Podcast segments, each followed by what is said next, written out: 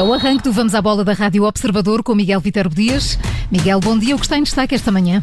O Benfica vai reencontrar Rui Vitória no jogo frente ao Spartak de Moscou. Vamos ouvir a antevisão desse, aliás, a reação a esse sorteio. Isto num dia em que o Porto está perto de garantir mais um reforço e em que o Sporting olha para um médio do Famalicão que testou positivo à Covid-19. E começamos este Vamos à Bola pelo Benfica, que vai defrontar o Spartak de Moscovo num encontro que vai marcar o reencontro dos encarnados com o treinador Rui Vitória. O Benfica vai defrontar a equipa treinada por Rui Vitória na terceira pré-eliminatória da Liga dos Campeões. Os encarnados calharam em sorte com o Spartak numa eliminatória que tem a primeira mão marcada para o dia 3 ou 4 de agosto.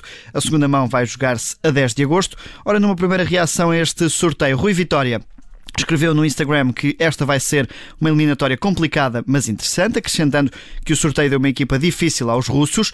Rui Vitória, que conquistou já dois títulos pelo Benfica, dois campeonatos nacionais, não esconde esse passado, diz que conhece os encarnados, mas que o Benfica também conhece a equipa moscovita, adiantando ainda assim que o objetivo é passar a eliminatória. Já o Benfica reagiu através de Luizão, o antigo campeão e agora diretor do clube, diz que a longa viagem é um fator que joga contra os encarnados e recorda também essa passagem de Rui Vitória pelo Clube da Luz. Um adversário difícil, né? A gente tem aqui a, que contar também com a, com a longa viagem, né? Mas no Benfica, mesmo com essas deslocações, o Benfica está sempre preparado para que tudo corra do melhor e a gente chega inteiro lá pro, pro jogo.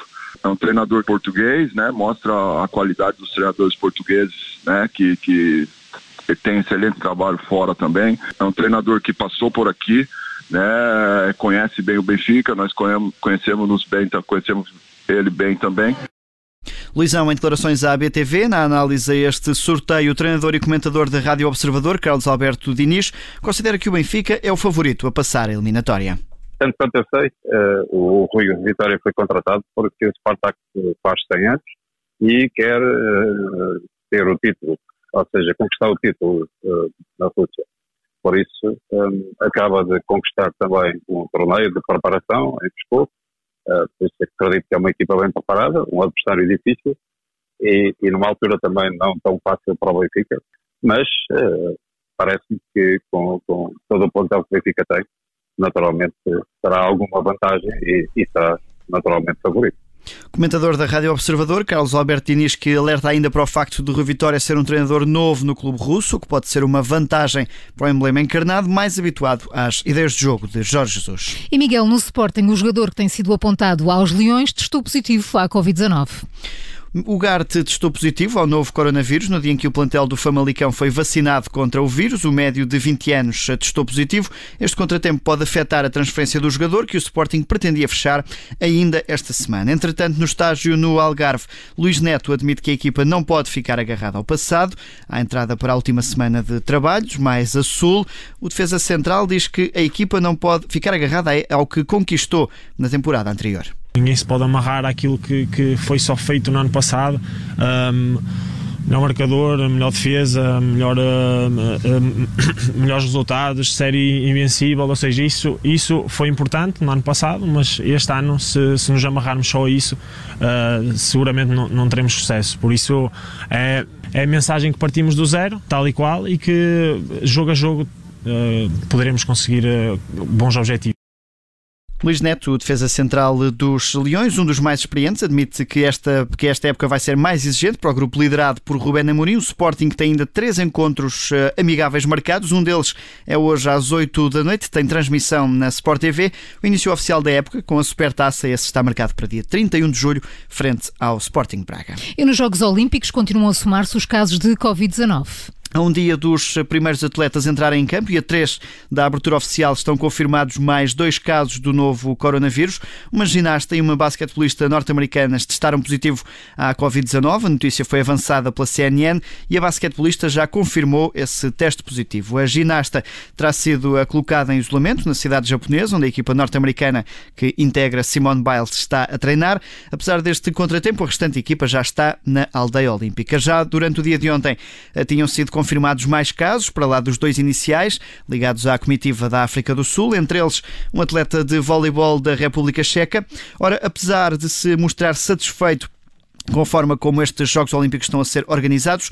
O presidente do Comitê Olímpico de Portugal, José Manuel Constantino, não esconde que, com todas as regras impostas pela pandemia, os Jogos deste ano vão desviar-se muito do ambiente festivo que habitualmente têm. Por norma, os Jogos Olímpicos são uma grande festa. Desde logo uma festa de convívio, de confraternização, de partilha. Bom, com as limitações que há aos contactos, com as limitações que há à mobilidade, com as regras que estão existentes relativamente ao controle eh, do estado de saúde de cada uma das pessoas, o número de testes que têm que fazer, o facto de terem que ser acompanhados por uma aplicação informática que sinaliza permanentemente onde é que estão e para onde é que vão.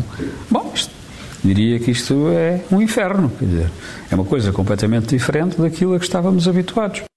José Manuel Constantino, presidente do Comitê Olímpico de Portugal, diz que nada será eh, desta forma. Ora, diz que os Jogos não vão ter este ambiente festivo. São as declarações do presidente do Comitê Olímpico nesta antevisão do início dos Jogos. Ao todo, entre atletas, staff e jornalistas, a organização dos Jogos já confirmou perto de 60 casos de Covid-19. E na canoagem, Fernando Pimenta promete luta, sonho e ambição para os Jogos Olímpicos. O canoista que já conquistou uma medalha de prata nos Jogos de 2012 2012 promete para este ano um conjunto de palavras-chave: luta, sonho, ambição, vontade e humildade. A partida para Tóquio, juntamente com a restante equipa de canoagem, Pimenta garante que vai dar tudo para conquistar o melhor resultado e admite que é um dos candidatos à conquista da medalha.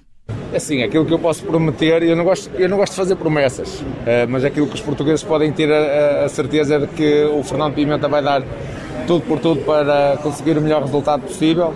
Uh, já o fez durante este tempo todo de preparação, já, já fiz inúmeros sacrifícios e, uh, e agora vou desfrutar do, do, processo da competição. Ainda falta aqui um, uma semaninha e meia de, de, de, treino para afinar alguns pormenores e aquilo que os portugueses podem, podem contar é um Fernando Pimenta, como sempre, lutador, sonhador, ambicioso, humilde uh, e com, com muita vontade de representar Portugal e de conquistar um, um grande resultado. Fernando Pimenta, em declarações recolhidas pela agência Luz, à partida da equipa de canoagem para Tóquio, no aeroporto Humberto Delgado, em Lisboa. Para além de Pimenta, a canoagem nacional conta ainda com Emanuel Silva, também João Ribeiro, Messias Batista e David Varela. Em femininos, Teresa Portela e Joana Vasconcelos. E ainda em variante slalom, com Antoine Loné. E no futsal, Ricardinho pode estar perto de assinar pelo Braga. Aquele que já foi considerado o melhor jogador de futsal do mundo por diversas vezes está em negociações com o Sporting Braga. A notícia foi avançada pelo site 00, que diz que o ala de 35 anos pode estar de regresso ao futsal português depois de uma passagem por França. Ricardinho está ainda a recuperar de uma intervenção cirúrgica ao tendão e tem ainda contrato com o clube francês ACSS Paris, que foi campeão, mas que acabou por descer na secretaria. Para a temporada de 2021-2022, o Braga promete apostar na modalidade Garantiu já o internacional espanhol Polha, também ex-Inter de Movistar, onde jogou com Ricardinho, e ainda Elisandro. Aos 35 anos, Ricardinho já conquistou cinco campeonatos nacionais pelo Benfica, seis campeonatos espanhóis pelo Inter de Movistar e ainda três Ligas dos Campeões. E Miguel, nas modalidades do Benfica, Carlos Lisboa assume o lugar de diretor-geral.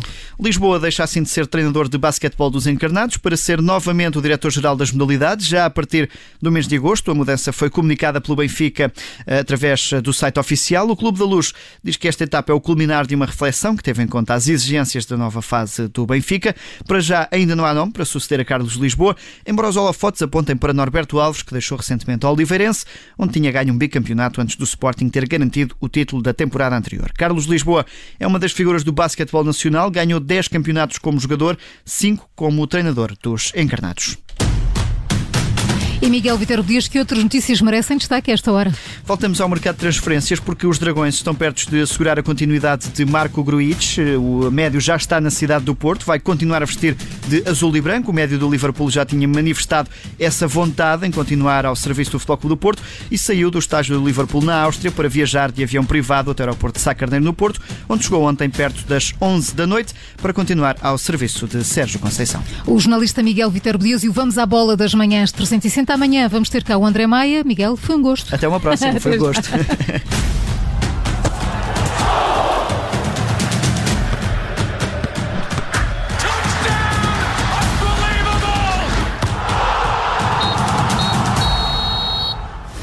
Obrigada por ter ouvido este podcast. Se gostou, pode subscrevê-lo, pode partilhá-lo e também pode ouvir a Rádio Observador online em 98.7 em Lisboa e em 98.4 no Porto.